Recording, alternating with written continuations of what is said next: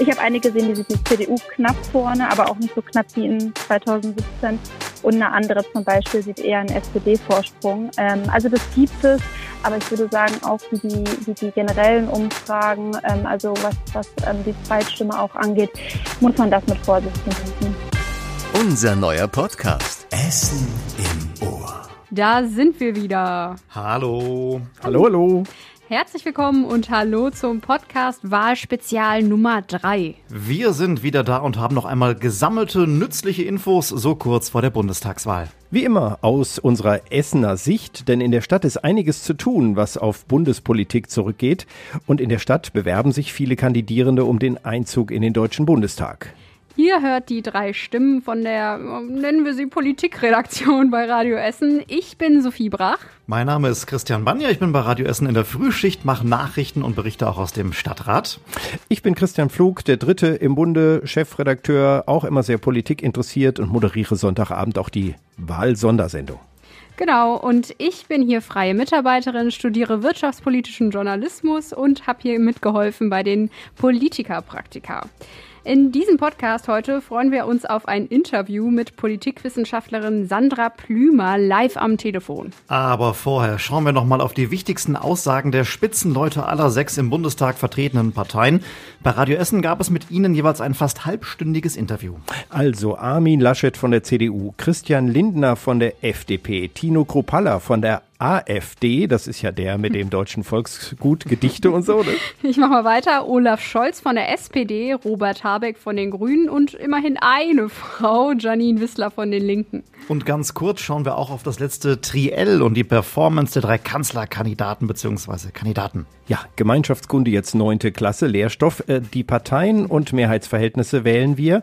Wählt ihr ja über die Zweitstimme. Doch es gibt auch Direktkandidierende in drei Essener Wahlkreisen. Die könnt ihr mit eurer Erststimme wählen, je nachdem, wo ihr eben wohnt. Und 17 von ihnen waren hier bei uns zum Politikerpraktikum. Wir haben da auch ein kleines, kurzes Best-of von dem Spaß zusammengeschnitten. Das kommt später.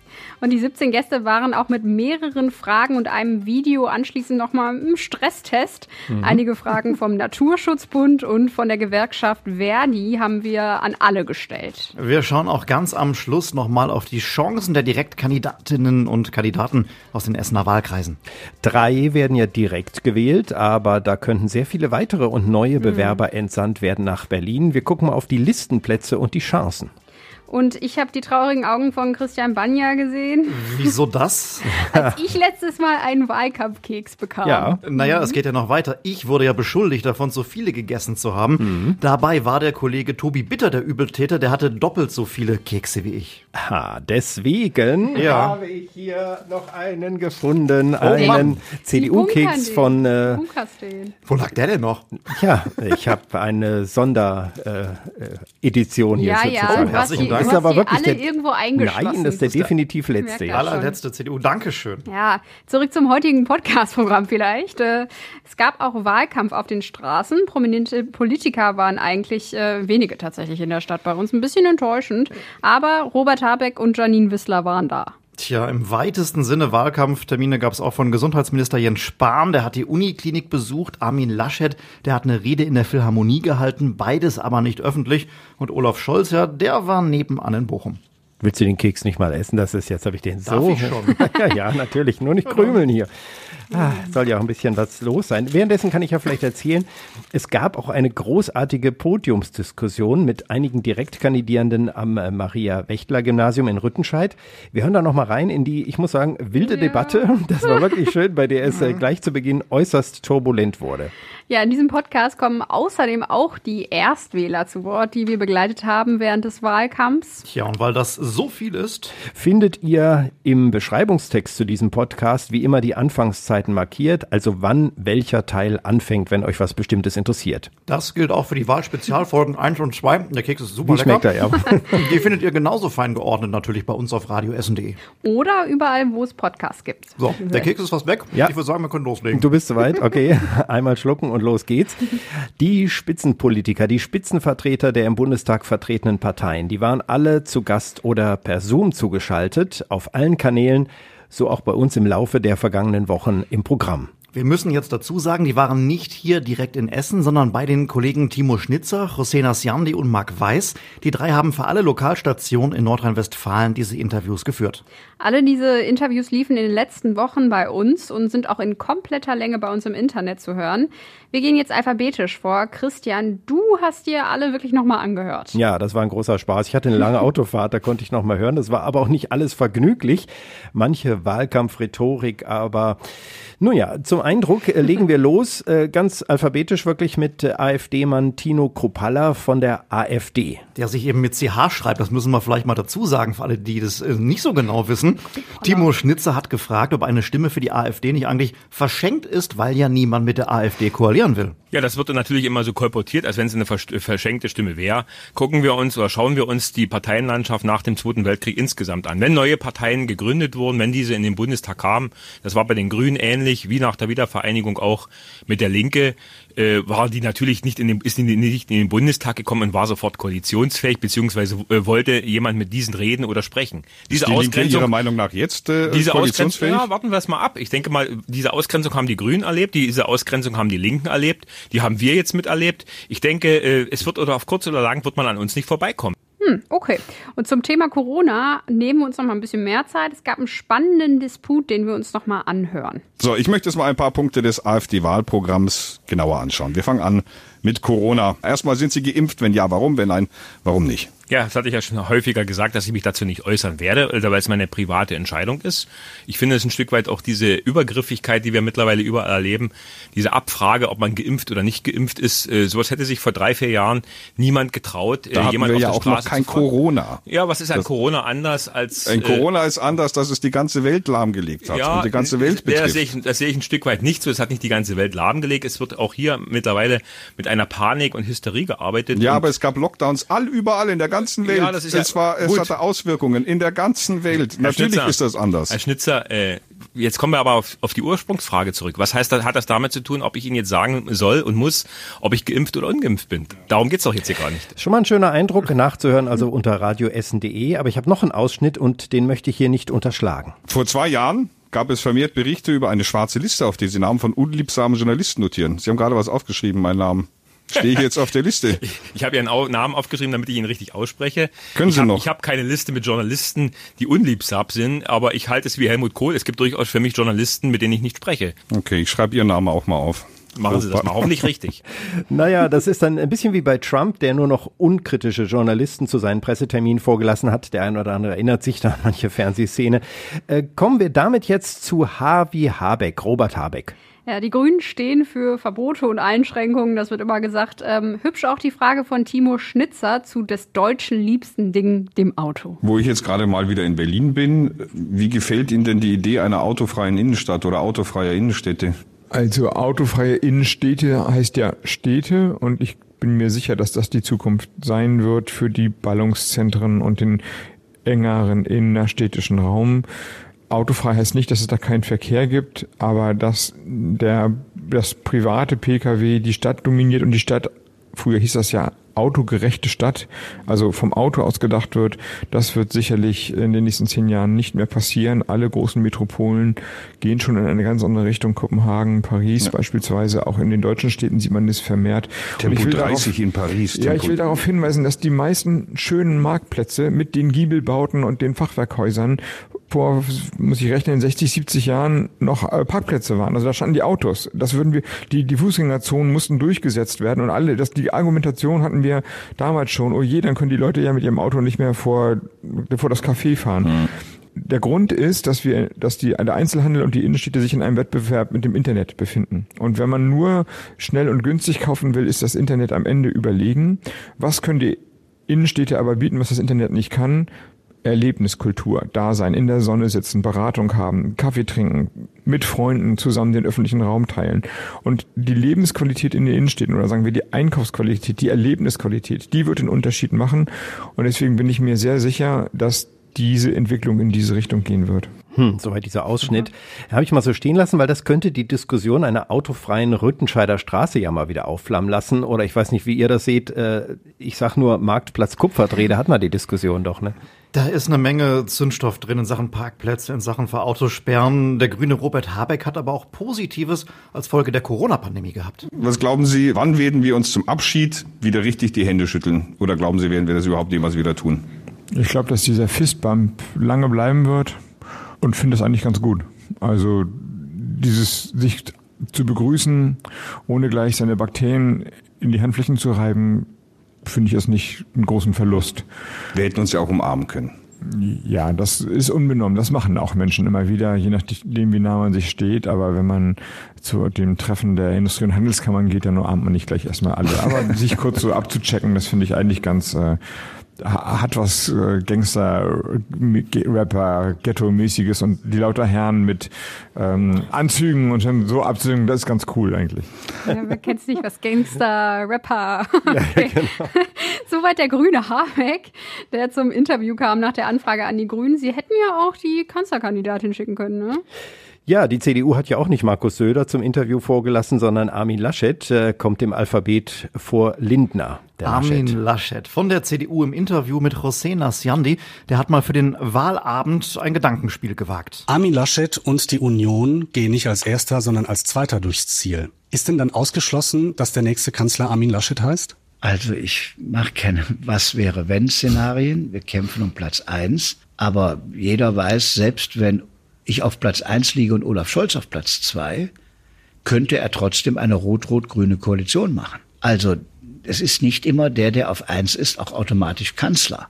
Ach ja, wir kennen die Argumente und Themen von Laschet und Scholz. Deswegen mhm. hier kürzere Ausschnitte. Später kommt noch mehr. Ein privater Einblick aus dem Interview mit dem CDU-Vorsitzenden und Kanzlerkandidaten ist aber sehr menschelnd gewesen. Das wollen wir euch nicht vorenthalten. Ich persönlich entspanne gerne bei so Dingen, bei so Haushaltsarbeit, Staubsaugen, Spülmaschine ein- und ja, ausräumen. Machen Sie sowas auch ja, zu Hause? Kann oder? ich nachvollziehen. Also was, was besonders schön ist, ist äh, zum Abfallhof zu fahren schön die Dinge da wegbringen, weil man danach sieht, was man geleistet hat. Entrümpeln Sie so oft zu Hause ja, oder, oder so? Altpapier oder, oder okay. Altglas mhm. oder was auch immer man da hinfährt. Das ist äh, ja was, was Praktisches anpacken. Rasenmähen ist auch schön. Ja, Sie sehen nachher wunderbar. Das Ergebnis, ne? Das Ergebnis Ihrer Arbeit. Mhm, ich glaube, der kennt aber nicht die langen Staus an der Lierfeldstraße. Ja, ja, wollte ich gerade sagen. Kommt demnächst ins Video dann. ja. Da ist ja eine neue oh, Webcam dann bald. Ja, äh, von Armin Laschet zu Christian Lindner von der FDP. Da ist ja besonders interessant, was bekomme ich denn, wenn ich die FDP wähle? Wir erinnern uns mal so ein bisschen zurück. Herr Lindner hat vor vier Jahren eine mögliche Jamaika-Koalition mit CDU und Grünen platzen lassen. Darum wird man ja noch mal fragen dürfen, wohin die FDP denn nun tendiert. Gefragt nach der CDU, sagt er. Es gibt schon eine inhaltliche Nähe. Und das ist die Nähe zu äh, der Union. Die ist zwar in vielen Punkten etwas unentschieden momentan und auf Orientierungssuche, aber sind uns schon näher als andere. SPD und Grüne stehen ihrerseits eher der Linkspartei von den Inhalten näher als der FDP. Das ist aber noch keine Antwort auf die Frage, was Ihnen denn am liebsten wäre. Die Union. Doch, Sie würden am liebsten doch. eine, eine Zweierkonstellation mit der Union machen. Das ist aber rechnerisch nicht möglich im Moment. Nee, eine Zweierkonstellation nicht. Ich habe Ihnen nur angezeigt von den unterschiedlichen Parteien, wer uns inhaltlich am nächsten steht von äh, unseren Überlegungen. Da steht uns die Union mehr, obwohl sie in manchen Punkten nicht so klar ist äh, wie wir, während die anderen, SPD und Grüne, die wollen Steuern erhöhen. Die denken nur über Verbote nach. Und das Tempolimit ist ja noch das äh, kleinste. José Nasiandi hat auch hier neben viel Wahlkampf noch etwas Persönlicheres oder sagen wir Lustiges bei Lindner gefunden. Ich habe mal gehört, dass Sie Stimmen gut imitieren können. Und zwar, was war das? Genscher, glaube ich. Können Sie uns bitte mal den Herrn Genscher machen? Also, das kann ich schon machen, wenn Sie das unbedingt wollen. Wir sind heute hier zu Ihnen gekommen, um Ihnen mitzuteilen. Genau, das ist, das ist genau, die Stelle, wo ich jubeln ja. müsste. Okay. Genau. Gut. Und andere Stimmen? Haben Sie da andere Talente noch als Stimmimitator? Also, Doris, ich sag mal, hol mir mal bitte jetzt hier ein Bier, sonst streike ich hier. Christian Lindner. Also auch mal interessant, ne? Alle spulen ja sonst so ihre Phrasen und Programme ab, ein bisschen wie Autopiloten. Besonders sagt man das von Olaf Scholz, also von der SPD, der Kanzlerkandidat. Ja, der ist jetzt dran. Auch äh, er war im Interview über Zoom zugeschaltet mit etwas schlechterer Tonqualität leider. Christian, du hast ja immer die Ausschnitte rausgesucht mhm. und versucht eben nicht nur diese üblichen Schachtelsätze daraus zu schneiden. Wie war denn das bei Scholz? Ja, der spult wie alle anderen äh, auch, aber ich glaube, was gefällt, das ist, äh, dass der auch ziemlich gut auf den Punkt kann. Also das ist mir aufgefallen. Das äh, folgende ist ein Beispiel, wie eine 30 Sekunden lange gute Frage von Marc Weiß von Olaf Scholz in neun Sekunden ausreichend beantwortet wird. Da hören wir mal rein. Nun wären 20 Prozent für die SPD oder sagen wir auch 25 Prozent vor Jahren eine Katastrophe gewesen, muss man ehrlicherweise sagen. Heute ist das ein Hammer oder gilt es ein Hammer. Äh, allerdings auch deshalb, weil sie mit diesen Werten in den Umfragen äh, noch vor der Union liegen. Auch das ist zweifellos los, ein Hammer. Aber kann man mit, mit 20 Prozent oder etwas mehr, sagen wir 23, 25 Prozent im Rücken Bundeskanzler werden? Muss man sich darauf einstellen, dass das jetzt in der politischen Landschaft in Deutschland demnächst so passiert? In den meisten unserer Nachbarländer ist das längst Realität. In Skandinavien zum Beispiel regieren sozialdemokratische Kolleginnen und Kollegen mit genau solchen Ergebnissen und sie machen das gut. Ja, guck an. Geht doch. Auf den Punkt, alles drin. Also es gab ja noch einen längeren Teil zu dem Problem mit den Linken, die aus der NATO raus wollen und außenpolitisch für die SPD, ja, damit halt ein Problem sind. Äh, nicht festlegen ist auch eben so eine Stärke von Scholz. Gut, Sie haben es jetzt nicht direkt angesprochen, aber daraus schließe ich, wenn die Linken sich nicht grundlegend ändern, dann ist das ein Nein. Das sind die Prinzipien, auf die sich jeder verlassen kann. Wer die SPD wählt, weil er einen Kanzler Scholz haben möchte, der bekommt auch einen Regierungschef, der so ist, wie man sich das vorstellt und wie man mich kennt. Ich hatte jetzt gehofft, dass Sie einfach sagen, ja, Sie haben vollkommen recht, aber es ist mir nicht gelungen in dem Scholz-Interview. Das ihr natürlich, wie alle anderen Interviews auch bei uns im Netz finden könnt. Da kam auch das Zitat mit den 50 Millionen Versuchskaninchen, das bundesweit für Diskussionen sorgte. Das ging über die Nachrichtenagenturen, hat also bei uns gesagt. Äh, da ging es um Corona-Impfung, dass wir alle Versuchskaninchen waren. Ja, das alles jetzt nochmal aufzudröseln, das würde hier wohl zu weit führen. Deswegen die alphabetisch letzte jetzt in der Runde. Ja, Janine Wissler von den Linken war auch mit Marc Weiß im Interview. Wir hören mal rein. Würden Sie denn sagen, Sie sind Kommunistin? Nee, Sie sehen sich als Sozialistin, richtig? Ich bezeichne mich als demokratische Sozialistin, ja. Okay. Und demokratischer Sozialismus ist ja auch was, was äh, die Linke anstrebt. Aber ich glaube, man muss es halt konkretisieren, weil viele, es ist erstmal ein sehr abstrakter Begriff. Ich finde, wir brauchen eine Gesellschaft, die deutlich demokratischer ist als die Gesellschaft heute. Wir müssen über Formen von Wirtschaftsdemokratie reden, wie wir die Mitbestimmung ausbauen. Wir müssen äh, dafür sorgen, dass alle Menschen äh, materiell gut abgesichert sind, dass in diesem reichen Land niemand in Armut lebt. Und wir müssen äh, dafür sorgen, dass nicht Menschen und natürliche Ressourcen und die Umwelt ausgebeutet werden für immer höheren Profit. Tja, und auch die linke Wissler sollte sich zu Corona äußern mit einem Aspekt, der den Linken wichtig ist. Was ich in der Diskussion wirklich schwierig finde und das ist, dass wir immer nur über die Impfquote in Deutschland sprechen und wie wir die erhöhen können. Aber mit einer globalen Pandemie ist es wie mit dem Klimawandel. Es lässt sich nicht national bekämpfen, sondern wir brauchen eine weltweite Strategie zum Kampf gegen Corona. Und wenn ich mir anschaue, dass auf dem afrikanischen Kontinent wir eine Impfquote von vier Prozent haben, dann sehe ich die ganz große Gefahr, äh, dass wenn äh, sich das Virus dort immer weiter ausbreitet, natürlich ähm, Menschen schwer erkranken, Menschen sterben werden, aber das Virus natürlich auch weiter mutieren kann. Und irgendwann kann eben eine Mutante dann auch nach Deutschland, nach Europa, also in die Länder mit höheren Impfquoten zurückkommen und äh, vielleicht eine Impfstoffresistenz auch entwickelt haben. Ja, wobei man da ja auch mal eben sagen muss, äh, Janine Wisser hat in ihrer eigenen Partei Leute, die sich nicht impfen lassen. Das ist wohl wahr. Das Problem haben einige Parteien mehr und einige weniger. Ich wollte das gar nicht so weiter ausführen, aber das stimmt. Bei Janine Wissler kann man direkt weitermachen eigentlich. Ja. Die war Anfang September bei uns in Essen auch zu Gast. Auf dem Flachsmarkt ist sie gewesen, um genau zu sein. Da gab es eine Liveband, die immer wieder zwischen den Reden da gespielt hat. So ungefähr 120 Menschen waren da. Erstmal haben die drei Essener Direktkandidaten gesprochen. Dann kam eben Janine Wissler. Sie hat eine gute halbe Stunde eine Rede gehalten und ist bei den Menschen, die da waren, auch ganz gut angekommen. Ja, und sie selber wirkte ja auch ganz zufrieden. Wenn ich hier Veranstaltungen gemacht habe, habe ich mich immer wohlgefühlt in Essen und den Eindruck gehabt, es ist wirklich eine Stadt, in der sehr viele Menschen aus sehr vielen Nationen und aus verschiedenen Herkunftsländern leben, friedlich zusammenleben und ähm, ja, es ist eine schöne Atmosphäre hier in der Stadt ist. Ja, Essen ist auch cool. Ne? Wir haben Janine Wissler auch gefragt, was ihr in Essen so alles aufgefallen ist, als sie zum Termin gekommen ist. Und da hat sie sofort etwas gesagt, was sie schon stört. Also mir ist immer aufgefallen, dass es eine sehr autogerechte Stadt ist, wie man das früher genannt hat. Also mein Eindruck ist, bei der Verkehrswende, da könnte man in Essen noch ein bisschen vorangehen. Ja, das mag ja stimmen, aber es ist auch schon einiges passiert, müssen wir ganz ehrlich sagen. So schrecklich viele Politiker aus der ersten Reihe waren ja jetzt nicht zum Wahlkampf bei uns in Essen. Nee. Wir haben gerade Janine Wissler gehört, die am auf, also die, die sprudelt und redet ja und so, ich kann mir die gut auf der Bühne vorstellen. Neben Janine Wissler ähm, denke ich da aber vor allem noch an Robert Habeck von den Grünen. Mhm. Der wäre ja immerhin fast Kanzlerkandidat seiner Partei geworden.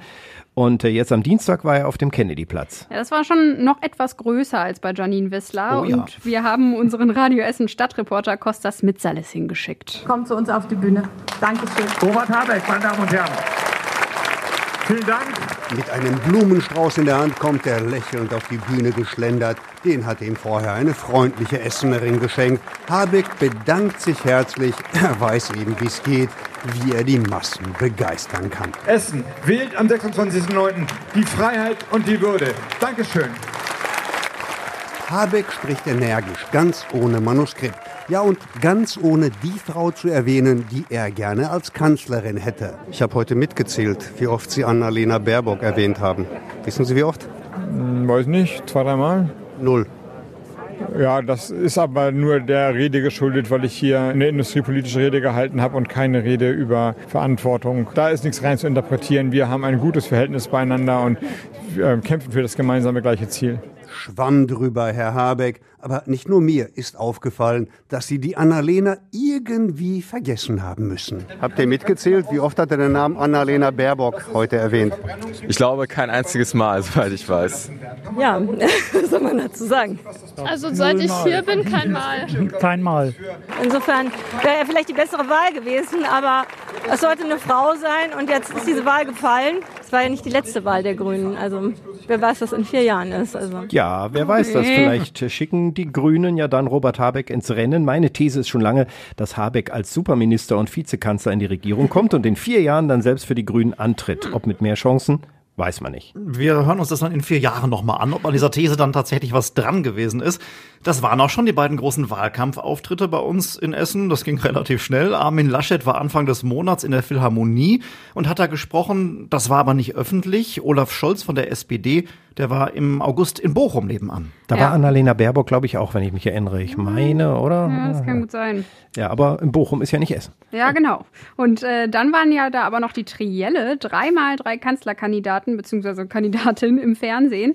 Beim letzten, vor ein paar Tagen auf Pro7 und Sat1, äh, haben wir den Kollegen Timo Schnitzer vor die Glotze gesetzt. Und er hat dann am Ende ganz kurz für alle drei seinen Eindruck zusammengefasst. Die Performance von Baerbock, Laschet und Scholz in der Einzelkritik. Ja, fangen wir mal mit Olaf Scholz von der SPD an. Liegt ja in Umfragen noch vorn. Äh, konnte er seine Spitzenposition verteidigen? Ja, also laut Umfragen konnte er das.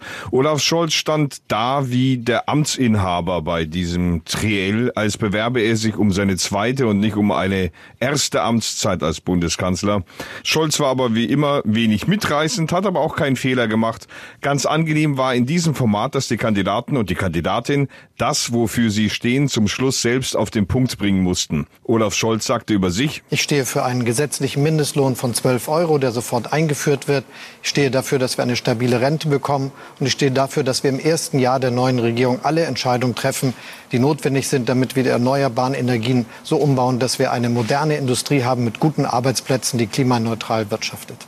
Letztes Triell, letzte Chance für Armin Laschet. Wie hat der Kanzlerkandidat der Union diese Chance genutzt? Ja, Laschet war wie im zweiten Triell wieder völlig auf Scholz fixiert. Allerdings war er diesmal weniger angriffslustig, machte auf mich auch einen leicht abgekämpften Eindruck, hat für meinen Geschmack auch einige Chancen zu Punkten liegen gelassen.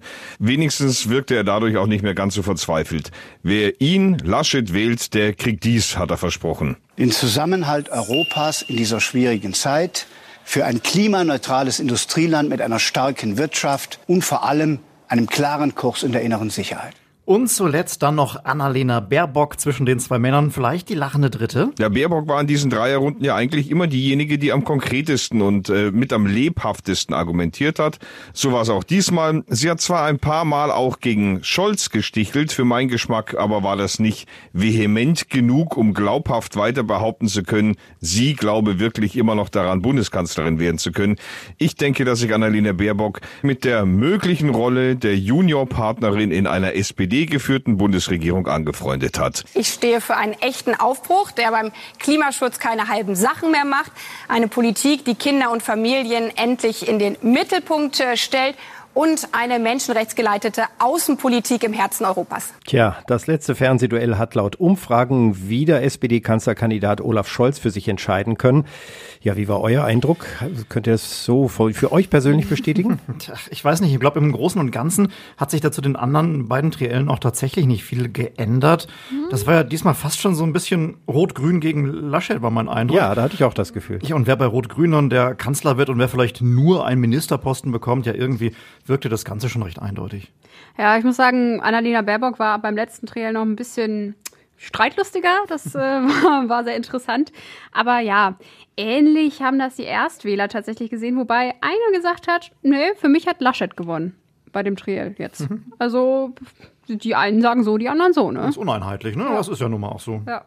Ja, da bleiben wir doch gleich beim Thema. Wenn du von ErstwählerInnen Mhm. sprichst, ähm, das ist jetzt das nächste, was drankommt. Genau, seit Juli haben wir uns regelmäßig drei ganz, äh, ganz frische Wähler gepackt. Lisa aus Borbeck, also Wahlkreis 118 im Nordwesten. Philipp aus Katernberg, also Kreis 119, der Nordosten. Und Julia aus Kettwig, Wahlkreis 120, der Süden. Die wählen dieses Jahr zum ersten Mal mit bei der Bundestagswahl. Und das muss äh, ja was ziemlich Besonderes sein, gerade dieses Jahr. Keine Merkel mehr und die kennen ja kaum eine andere Kanzlerin, muss man sagen. Ich kenne das noch von Kohl-Zeiten, ich bin ja schon älter, äh, aber die kennen wirklich äh, keinen Kanzler oder Kanzlerin außer Merkel.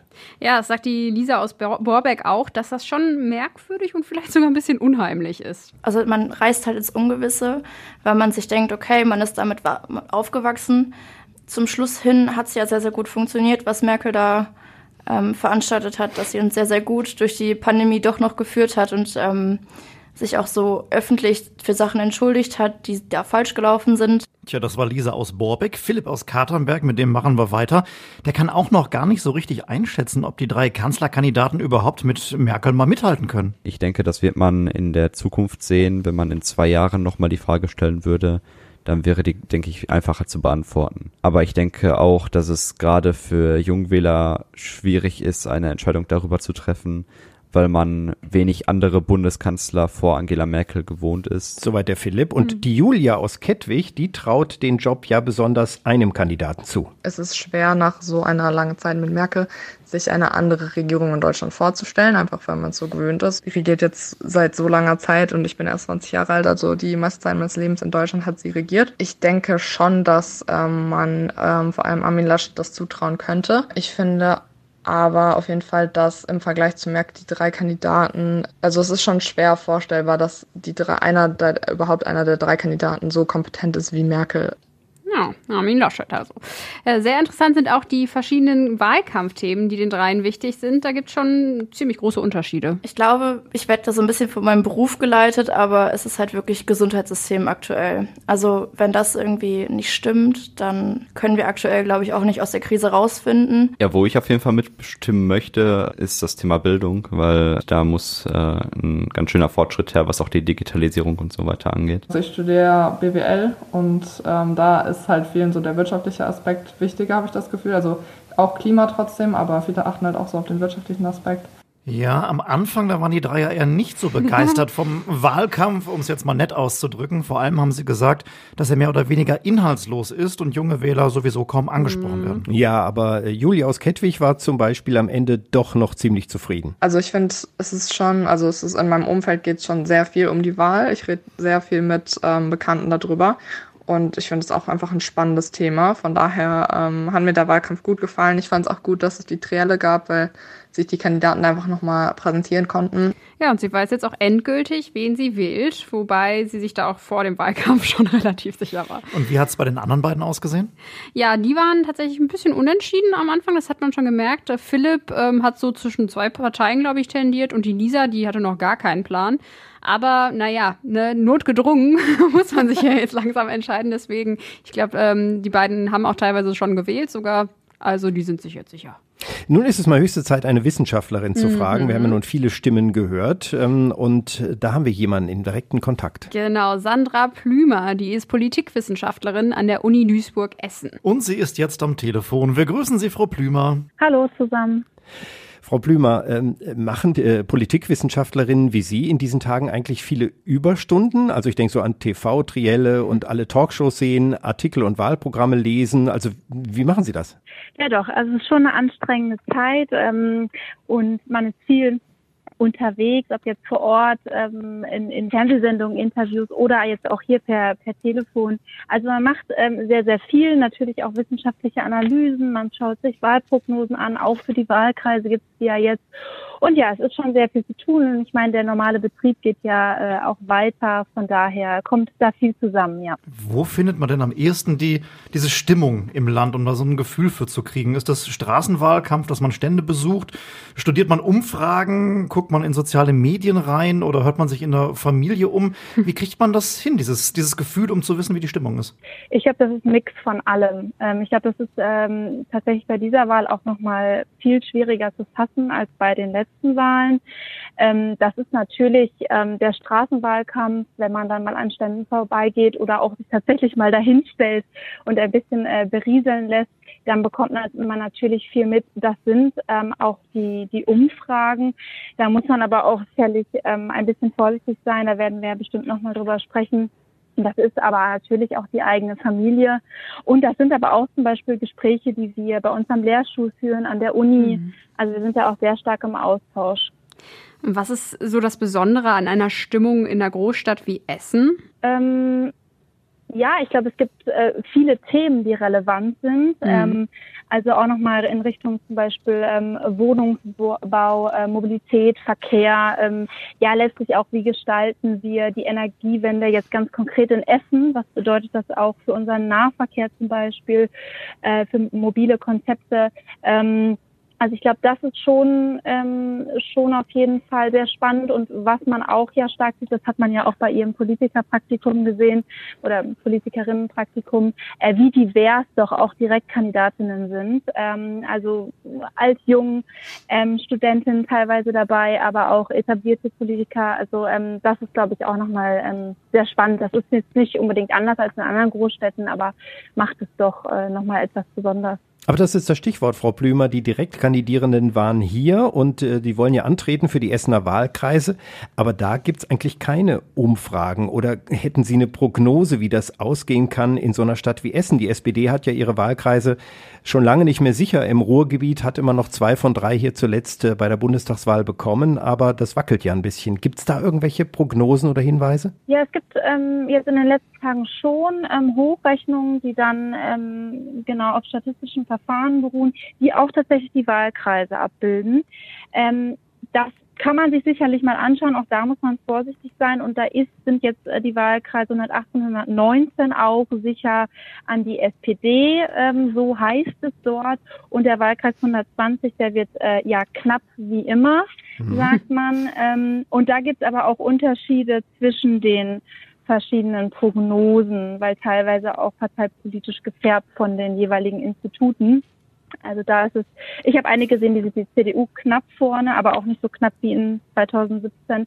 Und eine andere zum Beispiel sieht eher einen SPD-Vorsprung. Ähm, also das gibt es, aber ich würde sagen, auch wie die, wie die generellen Umfragen, ähm, also was, was ähm, die Zweitstimme auch angeht, muss man das mit Vorsicht genießen. Also würden Sie sagen, die Grünen haben eher keine Chance auf ein Direktmandat und nehmen eher den, der SPD die Stimmen weg? Ja, ich glaube, so kann man es nicht sagen. Also jede Stimme ist, ist etwas wert, ne? Und ich glaube, man sollte auch das wählen, wovon man äh, sozusagen überzeugt ist. Ähm, aber man sieht doch eher, dass äh, zwischen SPD und CDU ausgekämpft wird. Es ist ja jetzt so, dass neben den Direktkandidaten noch eine ganze Reihe weiterer hier bei uns aus der Region einziehen könnten. Im Nordwestwahlkreis 118, im 120er, also im Südwahlkreis, da haben ja viele gute Listenplätze. Hat das eigentlich irgendwelche Auswirkungen, wenn richtig viele Essener Kandidaten im Bundestag sitzen? Können wir uns da hier in Essen was von versprechen? Ja, das ist immer ein bisschen schwierig, glaube ich, Bundespolitik dann letztlich auch auf die Stadt zu übertragen. Aber wir haben jetzt ähm, auch bei dem Politikerpraktikum nochmal gesehen, dass gerade die jetzigen ähm, MDBs sind zwar die, die Direktkandidaten, aber trotzdem, dass, dass da auch ähm, sozusagen Bezüge hergestellt werden können, ja, ähm, zu bisheriger Politik oder auch zu, zu zukünftigen Maßnahmen. Also zum Beispiel die Gesundheitspolitik wird einmal von Dirk Heidenblut auch angesprochen, dass es äh, ganz stark ähm, an Investitionsmitteln fehlt, die dann der Bund bereitstellen kann und das sich auch schließlich auf Essen auswirkt. Also es kann sicherlich einen Effekt haben, der muss aber gut kommuniziert sein. Ähm, man muss den Menschen das, ähm, glaube ich, sehr nahe bringen, aber das ist nicht sozusagen kausal. Ne? Also ich glaube, dass ähm, man kann nicht sagen, weil das beschlossen wurde, passiert das in Essen. Aber ja, die, die Personen sitzen dann im Bundestag. Es gibt ja auch die Ruhr-MDBs, die sich ähm, versammeln oder auch nochmal als Gruppierung gebildet haben, die dann über Ruhrgebietsspezifische Themen auch sprechen und versuchen, die in den jeweiligen Ausschüssen einzubringen. Also da gibt es schon eine Stimme sozusagen für die Städte, aber auch für das gesamte Ruhrgebiet. Ich habe ja mal durchgezählt, theoretisch könnten sogar elf äh, Kandidierende aus Essen in den Bundestag kommen. Ist natürlich unwahrscheinlich, weil das von der Arithmetik natürlich kaum klappen könnte, aber rein theoretisch wäre das möglich. Also eigentlich wäre es für uns ja gut, wenn der Bundestag immer größer wäre. Aber ähm, insgesamt ist das natürlich wahrscheinlich auch aus Ihrer Sicht eher äh, ein schwieriges Thema. Ich will jetzt kein so großes Fass aufmachen, aber der Bundestag wird ja riesengroß besetzt sein. Genau, ja. Also das ist ähm, für Abstimmungsverfahren, Mehrheitsfindungsprozesse durchaus ähm, teilweise problematisch und soll ja aber auch nochmal ähm, 2025 angegangen werden. Wir schauen mal, was da passiert. Ähm, bisher gab es ja eher Absichtsbekundungen anstatt schon Entscheidungen, aber es wird ähm, höchstwahrscheinlich zu Wahlkreis ähm, Verkleinerungen kommen oder prinzipiell der Reduzierung von Wahlkreisen, ja. Wir haben das ja schon öfter mal thematisiert. Die AfD, die fühlt sich ausgegrenzt, ist Opfer. Mit ihnen will niemand koalieren. Im Politikerpraktikum, da hat Stefan Kräuter beklagt, dass man ja nicht mal mit ihnen reden möchte. Wie sinnvoll ist das denn, so einer Partei äh, seine Stimme zu geben, jetzt aus Protest? Wie gesagt, ich habe es ja schon gesagt, also jede, jede Stimme ist etwas wert und auch wenn man ähm, damit Protest ausdrucken möchte, dann ist es erstmal legitim. Die Frage ist, wie effektiv ist es dann? Äh, das kann man aus vielerlei Sicht letztlich betrachten. Wenn die Person es dann in den Bundestag schafft, okay, dann, dann ist, sitzt diese Person da und vertritt vielleicht etwaige Anliegen. Ähm, aber natürlich kann ich nur dafür plädieren sozusagen, sich auch mit den, mit den anderen Parteien der Mitte auseinanderzusetzen und da zu schauen, ob da nicht auch etwaige Repräsentanten in Frage kommen. Meinen Sie, die AfD wird nochmal so gut abschneiden in manchen Stadtteilen in Essen? Beim letzten Mal hatten wir ja noch Guido Reil, der durch seine Bekanntheit ordentlich Stimmen geholt hat, teilweise über 20 Prozent in einigen Stadtteilen. Ähm, meinen Sie, das äh, wiederholt sich? Ja, schwierig zu sagen. Also Guido Reil hat sicherlich als Person auch äh, damals stark überzeugt. Ähm, man hat ja jetzt vielleicht so prinzipiell auch gesehen auf Bundesebene, dass die AfD nicht so stark von der beispielsweise Corona-Krise profitiert hat. Ähm, und da könnte man dann auch sagen, okay, das tut sie in Essen auch nicht. Ähm, das müssen wir, glaube ich, stark abwarten. Ich kann das schlecht einschätzen, weil ich von den AfD-Kandidierenden auch nicht so viel gesehen habe, muss ich sagen. Also äh, in den Stadtteilen hier auch Wahlkampfstände hier und da mal in Rüttenscheid ein. Aber da konnte ich die Stimmung nicht so richtig gut gut abschätzen, vor allen Dingen, weil dann doch meistens die gleichen Leute dort standen auch ähm, oder teilweise auch dann die, die AfD-Politiker und wenig anderes, sagen wir so. Also es ist schwierig für mich einzuschätzen. Jede Stimme ist was wert, sagen Sie, das ist klar. Also Nichtwähler sind im Nachteil, können nachher nicht sagen, ähm, äh, dass sie unzufrieden sind, weil sie nicht mitgewählt haben. Aber wie sinnvoll ist es generell, diese kleinen Parteien die Stimmen zu geben? Ähm, äh, die man danach oft gar nicht mehr wiederfindet. Das gibt's ja unterschiedlich große. LKR, dann die Basispartei wird viel plakatiert im Moment. Die Partei, Volt, MLPD ist ja auch überall vertreten, sogar mit Direktkandidierenden. Die Freien Wähler kommen jetzt dazu oder die Tierschutzpartei. Ähm, das ist ja ein Riesenspektrum. Die kommen ja wahrscheinlich nicht über die 5%-Hürde. Ja, genau. Also das kommt ein bisschen drauf an, mit welcher Absicht man sozusagen ähm, diese Parteien wählt und dann kann jede Person letztlich selber entscheiden, ob es ähm, sich gelohnt hat oder nicht. Ähm, wir haben bei diesen Parteien tatsächlich oft auch ähm, Protestwählerinnen, die dann zu diesen äh, Parteien tendieren, gerade bei Kleinstparteien. Also Kleinstparteien gründen sich auch als letztlich oftmals Protestparteien. Äh, von daher sind äh, Wählerinnen und Wähler dieser Parteien auch stärker dort zu verorten. Und ähm, ja, also wenn, wenn man thematisch und, und ideologisch sich vertreten fühlt, dann würde ich sagen, man kann sie wählen. Man muss sich aber bewusst sein, wie Sie schon sagen, dass sie eben ähm, höchstwahrscheinlich nicht einziehen werden wenn man jetzt Koalitionen zum Beispiel, wenn das Anliegen eher ist, äh, bestimmte Koalitionen zu verhindern, sage ich jetzt mal, was sehr, sehr schwierig ist, diese strategische Wählen und ich würde sagen, fast nicht machbar bei dieser Wahl, naja, dann würde ich sagen, dann wählt man vielleicht eher sozusagen die größeren Parteien in Anführungsstrichen, weil man da stärker was bewirken kann als mit einer Stimme für kleinere Parteien. Ähm, das kommt ein bisschen auf die Absicht an. Lassen Sie uns mal auf die erste Wähler schauen. Es gibt ja viele davon, auch viele Menschen unter 18, die sich für Politik interessieren. Da erstaunen uns so ein bisschen die Ergebnisse der U18 Jugendwahlen, also der unter 18-Jährigen. Wenn man sich das Ergebnis jetzt mal anguckt, die Grünen liegen vorne, 21 Prozent, dicht gefolgt von der SPD mit 19 Prozent. CDU, FDP, viele kleinere Parteien.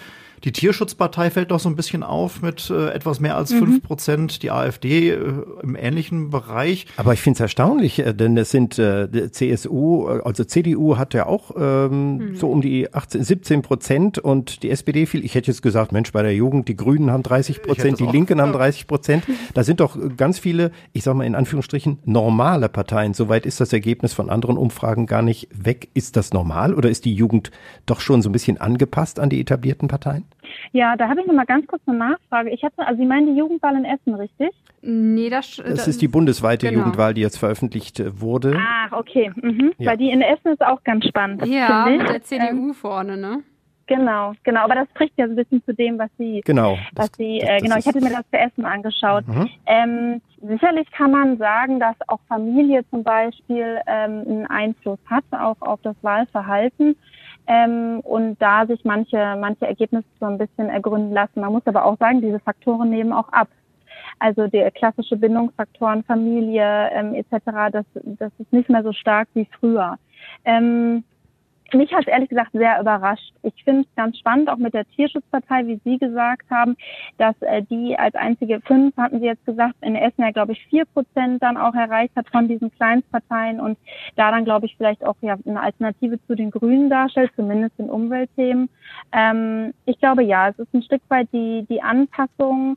Ähm, vielleicht auch ein Stück weit Konservatismus, der auch doch in der jungen Bevölkerung da ist also ähm, man sagt ja auch immer so, ähm, dass zum Beispiel meine Generation auch stärker auf, auf Sicherheit, sage ich mal, setzt, anstatt auf die, die großen ähm, äh, Überraschungen. Vielleicht ist das auch ein, ein Trend, der sich darin begründen lässt. Dann lassen Sie uns noch mal über die Spitzenkandidierenden für das Bundeskanzleramt sprechen. Weder Olaf Scholz noch Armin Laschet noch Annalena Baerbock waren in Essen zum Wahlkampfauftritt. Ist das nicht ein bisschen fahrlässig? Also Essen gehört ja schon zu den zehn größten Städten in Deutschland. Ja, Genau, das hatte ich, hatte ich auch gesehen, vor allen Dingen dann noch mit der ähm, mit dem Auftritt auch von Robert Habeck gestern ja in Essen, der dann aber Annalena Baerbock gar nicht erwähnt hat auch. Ähm, das wurde ja auch in Medi einigen Medien nochmal so beschrieben. Ähm, ja, ich glaube, sie, sie können nicht überall sein, um sie da ein Stück weit in Schutz zu nehmen. Ich glaube, den Terminkalender in dem Sinne möchte niemand haben. Ähm, aber natürlich wäre es schön, wenn alle drei ähm, Großen sozusagen hier gewesen wären. Ich meine, wir haben ja noch andere Kandidierende, ähm, um auch einfach hier nochmal Flagge zu zeigen. Und es muss ja auch gar nicht in allen Ruhrgebietsstädten sein, ähm, sondern vielleicht in der, ja, in der Mitte sozusagen. Und das wäre dann Essen. Also, wie gesagt, das hätte man ja auch so kommunizieren können und größer ausziehen können. Ja, es ist schade. Ähm, aber zumindest wurde Robert Habeck gesehen, sagen wir so. Ja, da bleiben wir mal. Ist das nachvollziehbar, dass er Annalena Baerbock nicht nennt. Äh, das finde ich mehr oder weniger überraschend, denn sie ist die Kanzlerkandidatin und äh, er ist bei seinem Auftritt äh, tatsächlich in der Lage, kein einziges Mal den Namen Annalena Baerbock zu nennen.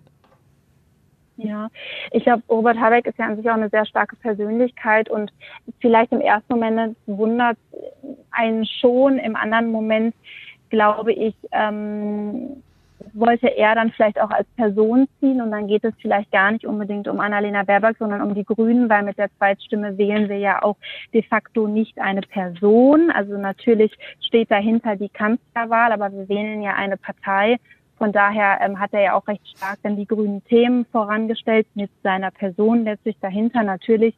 Ähm, ich weiß nicht, ob es, ob es, ob es Absicht war oder auch einfach der Gang der Dinge. Ich glaube, da muss man auch einfach die PolitikerInnen als Menschen sehen ähm, und äh, das auch im Zweifel nicht verübeln.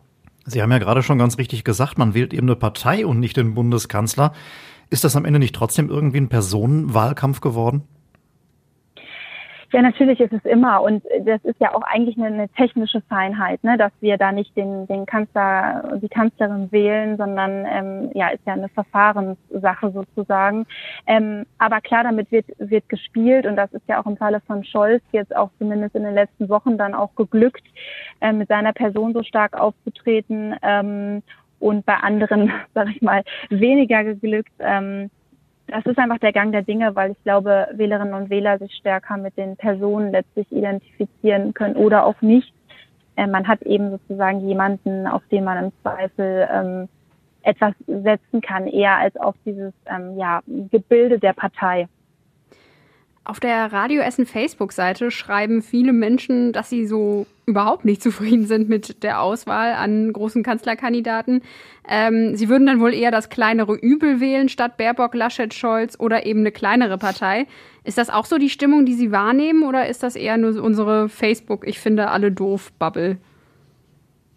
Ja, ich glaube, äh, zunächst muss man sagen, dass natürlich die, die sich zu Wort melden, oftmals auch die sind, die ähm, ja, sich ähm, sozusagen beschweren oder negative Stimmen fallen einfach in sozialen Medien auch stärker auf. Ist ja auch eine Plattform, die dafür viel genutzt wird. Ähm, aber prinzipiell ähm, ist es, glaube ich, einfach so, dass die Menschen stark unsicher sind. Also wir sehen ja auch, ähm, in Prognosen, dass rund 40 Prozent der Wählerinnen äh, unsicher sind, was sie noch, äh, was sie wählen sollen. Und ähm, ich glaube, das spiegelt sich dann vielleicht auch wieder in einem, mh, hm, die Kandidierenden sprechen mich alle nicht an, ich weiß nicht, was ich tun soll in dem Sinne. Wie stehen Sie eigentlich zu Umfragen? Ja, ich hatte es ja schon ein bisschen angedeutet. Ähm, ich finde es gut, dass es sie gibt, ähm, aber man nennt es ja auch manchmal so ein bisschen Regieren mit Umfragen, Wählen mit Umfragen. Also es gibt da ja diverse Effekte, die wirken können. Ähm, zum Beispiel, wenn, wenn einige Parteien oder wenn eine Partei vorne liegt, ähm, kann es beim Wähler, bei der Wählerin so ankommen, ach, die ist ja schon so weit vorne, gerade wenn es jetzt wirklich ein paar Prozentpunkte sind, dann kann ich ja vielleicht auch, äh, dann muss ich ja vielleicht nicht wählen oder ach, dann sind wir ja sicher und dann äh, gebe ich doch nochmal irgendwie doch der und der Partei, weil, weil sie mir irgendwie auch gefällt, die Stimme, die sind ja durch, sage ich mal. Das ist zum Beispiel ähm, auch was, was man viel sieht. Und ähm, was natürlich schwierig ist, weil diese Umfragen, da, wenn man sich die Stichproben anguckt, die sind nicht riesig, manchmal nur um die 500 Leute tatsächlich dann 1000 bis 2000 ähm, und das wird ja hochgerechnet sozusagen. Deswegen muss man da sehr, sehr vorsichtig sein. Wir wissen auch, dass einzelne Parteien unter- und überschätzt werden. Also klassisch die Grünen werden überschätzt in Umfragen und die CDU unterschätzt, was jetzt sehr spannend wird, weil ja, ähm, derzeit ist die SPD vor der CDU, CSU, aber auch nicht sehr weit vorn. Und da kann es mit so ein, ja, mit, mit ein paar Ungenauigkeiten in den Umfragen und dann, die jetzt sozusagen nicht gesehen werden, aber eigentlich auch schon sein, dass sie gleich auf sind. Also ich wäre da ein bisschen vorsichtig sozusagen zu sagen, das ist schon alles entschieden. Es wird ein Herzschlagfinale. Das auf jeden ja. Fall am Sonntag. Jetzt ist es ja beim Fußball so, da wird ja immer vorher groß getippt, hier, der gewinnt 3 zu 1 oder, oder Rot-Weiß Essen wird unterliegen oder wie auch immer. Wie ist denn das jetzt so bei den Politikwissenschaftlern? Gibt's da privat oder im Kollegenkreis irgendwelche Tippspiele oder sowas, wer wie hoch gewinnt? Also wir haben es tatsächlich nicht. Äh, bei uns ist es auch eher so ein äh, ja stark schon analytisches Vorgehen, was was wäre, wenn. Vor allen Dingen blicken wir jetzt eigentlich, muss man fast sagen, in unseren Gesprächsrunden schon auf die, alles, was danach passiert. Äh, also wir gucken schon mehr in Richtung Regierungsbildung, Koalitionsbildung. Was gibt es da für ja verrückte Möglichkeiten? Und da wird sehr sehr viel durchgespielt, ähm, weil es ja auch so ein paar unbekannte Konstanten gibt. Und ähm, aber so richtig Tippspiele? Nee, aber es wäre vielleicht eine Idee äh, fürs, fürs nächste Mal. Wo sind Sie am Wahlabend, Frau Plümer? Ich hatte ein paar Medienanfragen, aber ich werde wahrscheinlich einfach äh, zu Hause sein letztlich ähm, und das verfolgen, weil ich habe dann doch beschlossen, ähm, ich glaube, in den Medien zu sein und dann ähm, das erstmal, man ist selber so gespannt und das dann verarbeiten, das wird doch vielleicht ein bisschen schwierig. Also werde ich zu Hause mit der Familie sein und ähm, sehr gespannt sein und vielleicht sogar auch den kurzen Draht zu Kolleginnen haben ähm, und zum, zum Lehrschulinhaber, Herr Korte, der ist ja auch im, im ZDF immer. Also das wird, glaube ich, ein guter Abend, ein aufregender Abend. Ich wollte Sie gerade anfragen, aber gut. Der Abend zu Hause sei Ihnen auch gegönnt. Ja, natürlich. Wir sind ja auch auf Sendung auf jeden genau. Fall. Politikwissenschaftlerin Sandra Plümer von der Uni Duisburg-Essen, vielen Dank für das Interview im Podcast Wahl Spezial. Ja, danke Ihnen. Zur kleinen Entspannung haben wir uns äh, jetzt noch mal ein paar Ausschnitte verdient äh, zum Politikerpraktikum. Genau, aus 17 Stunden Politikerpraktika hier bei Radio Essen noch einmal 30 Sekunden lang Atmosphäre. Easy Copy hört sich gut an, also einfach. Das ich meine, ich gebe mal einen Tipp, ich würde erst das Blatt auflegen. Oh, ja, natürlich, das, das, das machen wir Sonst haben wir eine leere Seite am Schluss. Vorsichtig hier mit dem Hebel, nicht auf meiner Platte. Ich habe auch gesehen, Sie haben eben mit dem Finger, als Sie die rausgeholt haben, das knackt jetzt auch schon ein bisschen, mit dem Finger dann auf meine Platte. Oh, viel Schwung. So viel verschüttet hat noch keiner, aber er schüttet einfach weiter. Frau Gilda, hallo, wo sind Sie? Ach, sie ist immer noch bei den Platten, dabei wollen wir den Kaffee noch testen. Ich höre mich daran nie satt, muss ich sagen. Nee, das ist das schön. Statements, Kurzsatzrunden, Pannen, alles ausführlich hört ihr in den Wahl-Spezial-Podcasts 1 und 2 die natürlich alle abrufbar sind bei unseren Podcasts von Essen im Ohr.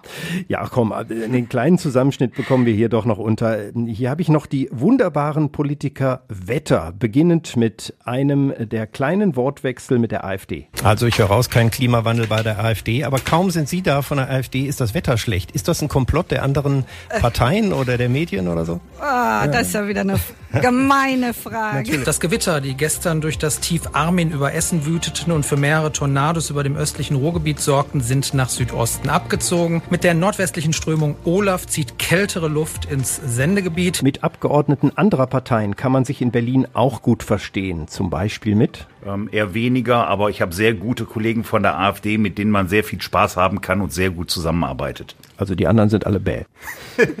ja, wir hatten es vorhin ja angekündigt, die Essener Direktkandidierenden der Bundestagsparteien, die mussten bei uns nicht nur ein Praktikum machen, sondern im Anschluss auch noch Fragen, auch vom NABU und von der Gewerkschaft Verdi beantworten. Genau, insgesamt fünf Stück, äh, die hatten wir vorher eingesammelt und jeder Kandidierenden und jedem Kandidierenden gestellt. Sophie, du hast das dann gemacht. Wie haben die so reagiert? Ich muss ehrlich sagen, die meisten haben sich ziemlich überrumpelt gefühlt, dass sie jetzt zu so konkreten Themen gefragt wurden und der ein oder andere kam auch ein bisschen in Stottern oder wollte erst gar nicht. Gehen wir einfach mal direkt rein. Die erste Frage kam vom NABU, die wollten wissen, was die Kandidierenden konkret für den Tierschutz tun wollen. Richtig. Und da haben die meisten relativ ähnlich geantwortet. Die Grünen wollen zum Beispiel das giftige Glyphosat verbieten, das in der Landwirtschaft eingesetzt wird.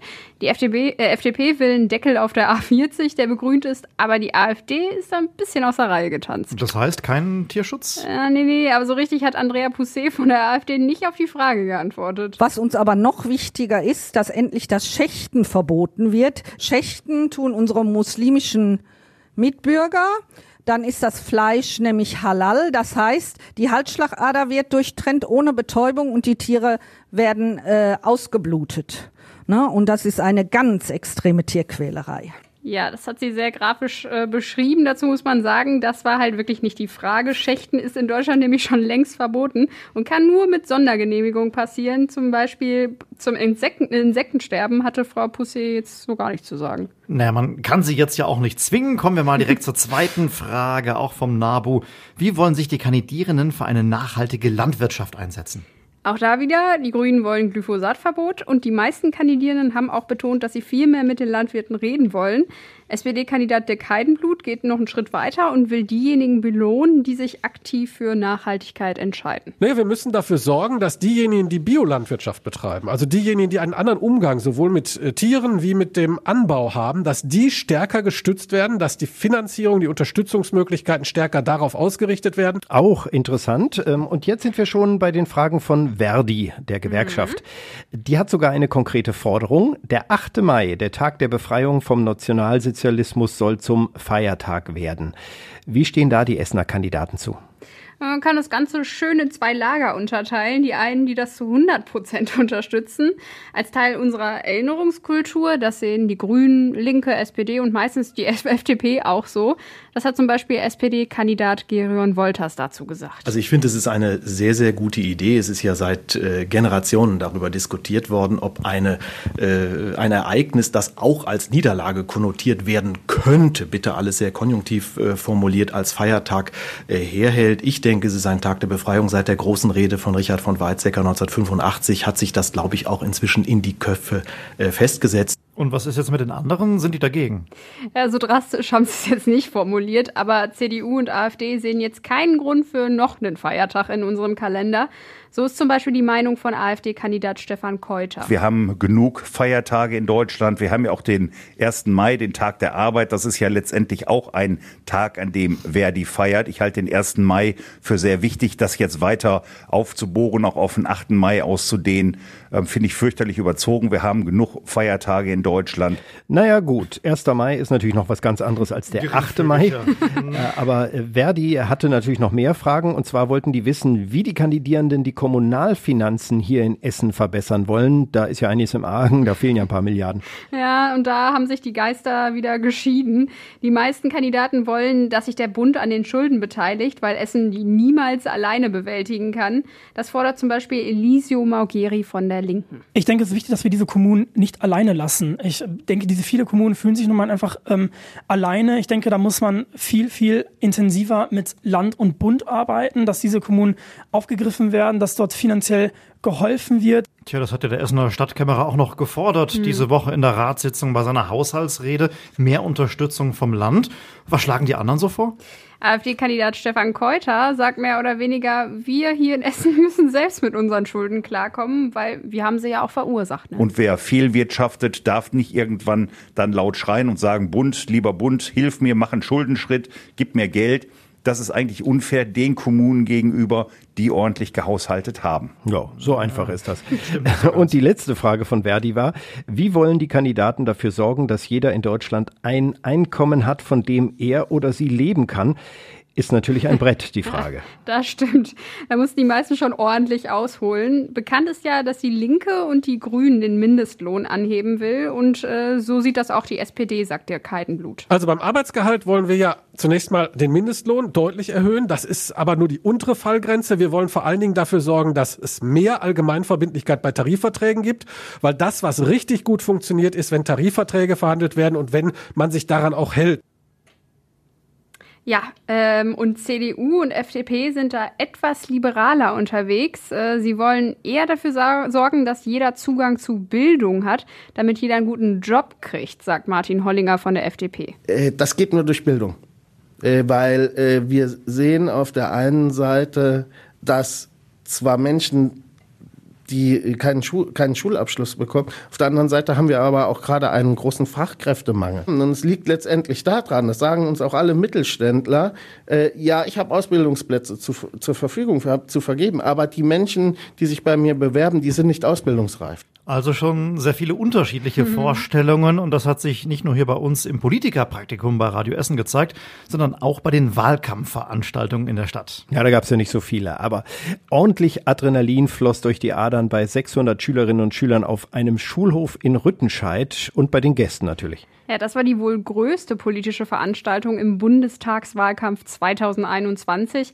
Am 16. September sahen die Jugendlichen am Maria-Wächler-Gymnasium sechs Bundestagskandidaten eingeladen zu einer Podiumsdiskussion. Das ist eine tolle Idee. Das ist auf jeden Fall mutig, ne? Mhm. Einmal quer durch die politische Landschaft, von der AfD bis zur Linkspartei. Am Ende zeigte dann der Applaus, wie die Sympathien in dieser Altersgruppe verteilt sind. Frau Pousset von der AfD. Dann Herr König von der FDP. Herr Hauer von der CDU. Herr Wolters von der SPD. Herr Gehring von den Grünen. Und Frau Günjaldir von der Linken. Das war nicht zu überhören. Die Linke und der Grüne, die haben bei den 15- bis 18-Jährigen richtig gepunktet. Andrea Pousset von der AfD dagegen bekam null Applaus. Sie fiel aber auch ganz zu Beginn der Diskussion richtig aus der Rolle.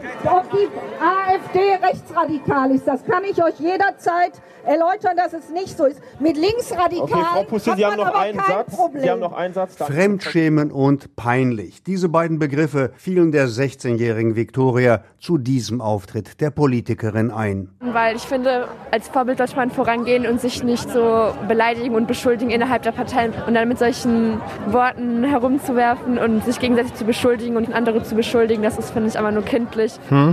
Das war ein Beitrag von Stadtreporter Kostas Mitzalis. Der hat sich das äh, angesehen. Er war bei der großen, lauten und interessanten Wahlveranstaltung am Maria-Wächtler-Gymnasium dabei. Ja, da läuft jetzt noch eine Juniorwahl mit 1000 Schülerinnen und Schülern. Das Ergebnis gibt's am Wahlsonntag ab 18 Uhr auf der Internetseite der Schule. Bevor wir jetzt hier aber weitergehen, muss ich noch mal einmal ganz kurz äh, Einspruch erheben. Mein Lieblingston von dieser Veranstaltung hat hier nämlich noch gefehlt.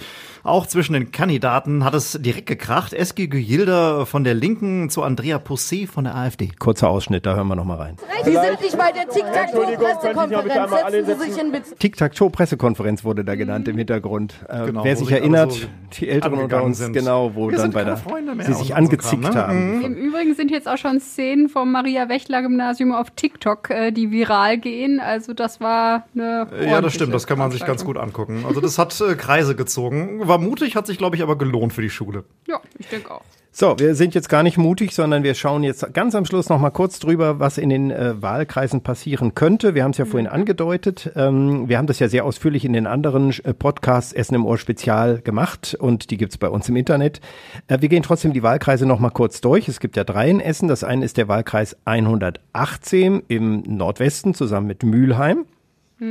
Und da haben wir mehrere Kandidatinnen und Kandidaten, die da reinkommen könnten. Bei den Listenplätzen im Moment sehe es so aus, als ob es ein CDU-SPD Kopf an Kopf rennen würde. Das hat uns ja auch gerade die Ja. Politikwissenschaftlerin gesagt. Für die anderen auch die Grüne, Frau Krumm-Wiedesteiner, käme das wohl nicht. Das heißt, entweder Frau Timmermann-Fechter oder Herr Fiedler kämen rein. Wenn Herr Fiedler diesen Wahlkreis gewinnt, dann würde Frau Timmermann-Fechter über die Liste wohl reinkommen. Sie hat Listenplatz 10. Hm. Das sieht ganz gut aus, also da müsste sich sehr viel bewegen. Ja, Eine stimmt. geringe Möglichkeit hat noch Joachim vom Berg, wenn die FDP sehr gut abschneidet oder wenn die Grünen dann doch ganz gut abschneiden, könnte auch Frau Krumm-Wiedesteiner reinkommen. Das gibt so einen Rechner, einen Mandatsrechner, mit dem man das machen kann. Im Moment kommen alle bis Platz 28 rein und Frau Krumm-Wiedesteiner ist auf Listenplatz 29, ist also sehr knapp. Also Ja. es wird ein spannender Abend auf jeden Fall für die, aber es sind wirklich viele Kandidaten möglich, die da in den Bundestag kommen könnten aus dem Wahlkreis. Hier im Nordosten sieht so ein bisschen anders aus tatsächlich. Da gibt's das Duell Florian Fuchs von der CDU gegen Dirk Heidenblut von der SPD. Und da muss man ganz ehrlich sagen, wer da rein will, ja, der sollte schon am besten äh, seinen Wahlkreis auch gewinnen. Also Ja. Dirk Heidenblut ist nicht ganz ausgeschlossen, dass es auch noch über die Liste schaffen könnte, ist aber schon, hm, naja. Könnte, da könnte es noch eher passieren als bei Florian Ja, Fuchs da gar nicht. bei der CDU, dass da so viele nachrücken, ist eher unwahrscheinlich. Also Mhm. wahrscheinlich nur ein Vertreter der direkt gewählte im Wahlkreis 119. Ja, und dann kommt noch der Hammerwahlkreis, 120, Süden und auch Westen.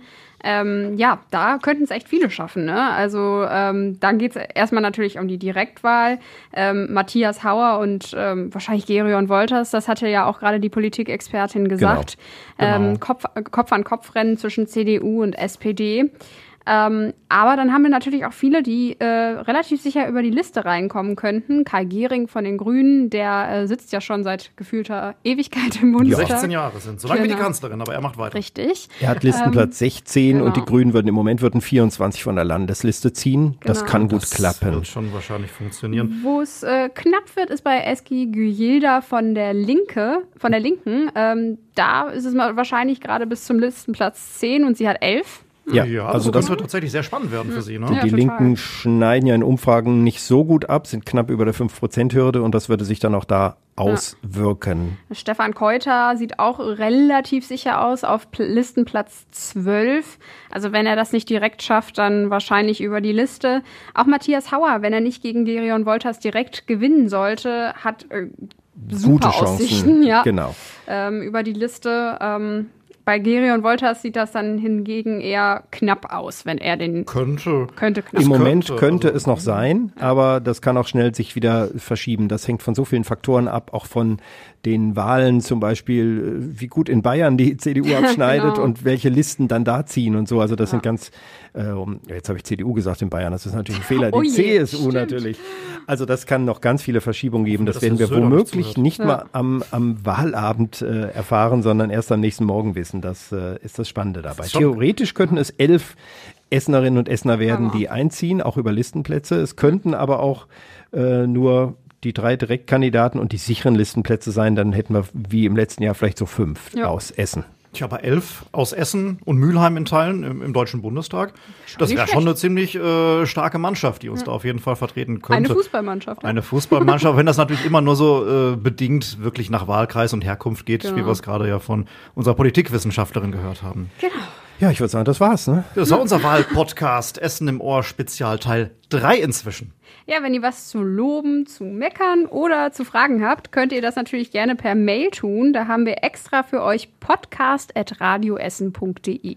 Wir hoffen sehr, dass wir euch bei der Entscheidungsfindung ein bisschen helfen konntet. Danke fürs Zuhören und in den nächsten Tagen gibt es äh, weitere Radio Essen Podcasts, damit ihr auch weiterhin noch was im Ohr habt. Der Redebedarf, die hundertste Ausgabe ist ja noch ganz frisch von der vergangenen Woche. Und da kommt auch noch vor der Bundestagswahl die 100 und ein, 101. So ist es Ja, richtig, die genau. 101. Folge 101.. raus.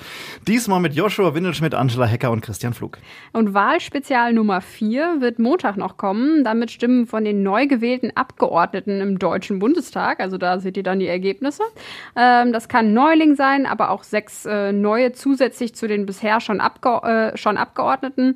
Ähm, ja, mal sehen, ne? Ja, und mal sehen, vielleicht telefonieren wir da auch noch mal mit Frau Plümer, die hat dann sicher auch noch mal eine Analyse. Schauen wir mal, was so wird. Am Wahlabend, der ist ja noch vorher, sind wir live für euch da ab 18 Uhr und bis dahin wünschen wir euch noch ein paar sonnige Tage im September. Nach drei Spezialausgaben sagen wir Tschüss und Bye-bye, Sophie Brach. Christian Banier. Und Christian Flug. Ciao, ciao. Und zum Schluss, bevor wir weg sind, hören wir noch ganz kurz den neuen Leiter des Essener Wahlamtes am Kopfstadtplatz. Die Bundestagswahl ist nämlich seine erste Wahl, für die Guido Markowiak komplett die Verantwortung tragen wird. Soweit läuft bisher auch alles prima und nach Plan hat er uns gesagt. So ein bisschen Angst hat er nur, dass am Sonntag noch irgendwo etwas auf den letzten Metern schief geht. Dass ein, ein Wahlraum am Morgen äh, nicht zur Verfügung steht, das kann ja die verschiedensten Gründe haben. Wir sind ja auch in vielen Schulen oder auf jeden Fall in öffentlichen Gebäuden, dass da vielleicht der Schlüssel nicht zur Verfügung steht. So, das sind so Sachen, na klar, da klopft einem das Herz hier jeden Morgen dann an dem Sonntag. Ähm, das ist eine spannende Phase, so bis 8 Uhr, sage ich mal. Wenn wir dann die, die, die diese Zeit überstanden haben, dann, dann ist auch alles gut. Essen im Ohr. Der Podcast-Talk von Radio Essen.